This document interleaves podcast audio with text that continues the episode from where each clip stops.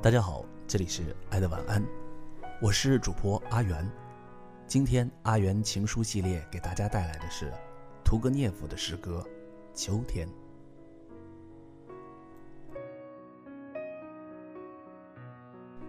秋天，犹如悲伤的目光一样，我喜爱秋天。在多雾的静静的日子里。我时常走进树林，我坐在那儿，望若白色的天空和那暗黑的树林的树尖。我爱嚼着酸味的叶子，带着懒散的微笑，躺在草地上，听着啄木鸟的尖锐的叫声。心里，竟在想着各种稀奇古怪的幻想。青草全都枯萎了，在它的上面，浮现着一层寒冷的、安静的光亮。我整个的心都沉醉于幸福的和自由的悲伤。什么我没有回想起？什么样的幻想没有来将我寻访？松林像活人似的弯下腰来，在沉思的发出喧响。于是，突然刮过一阵风，就像一群大的飞鸟在交错和暗黑的树林中间。不耐烦地在喧哗叫嚷。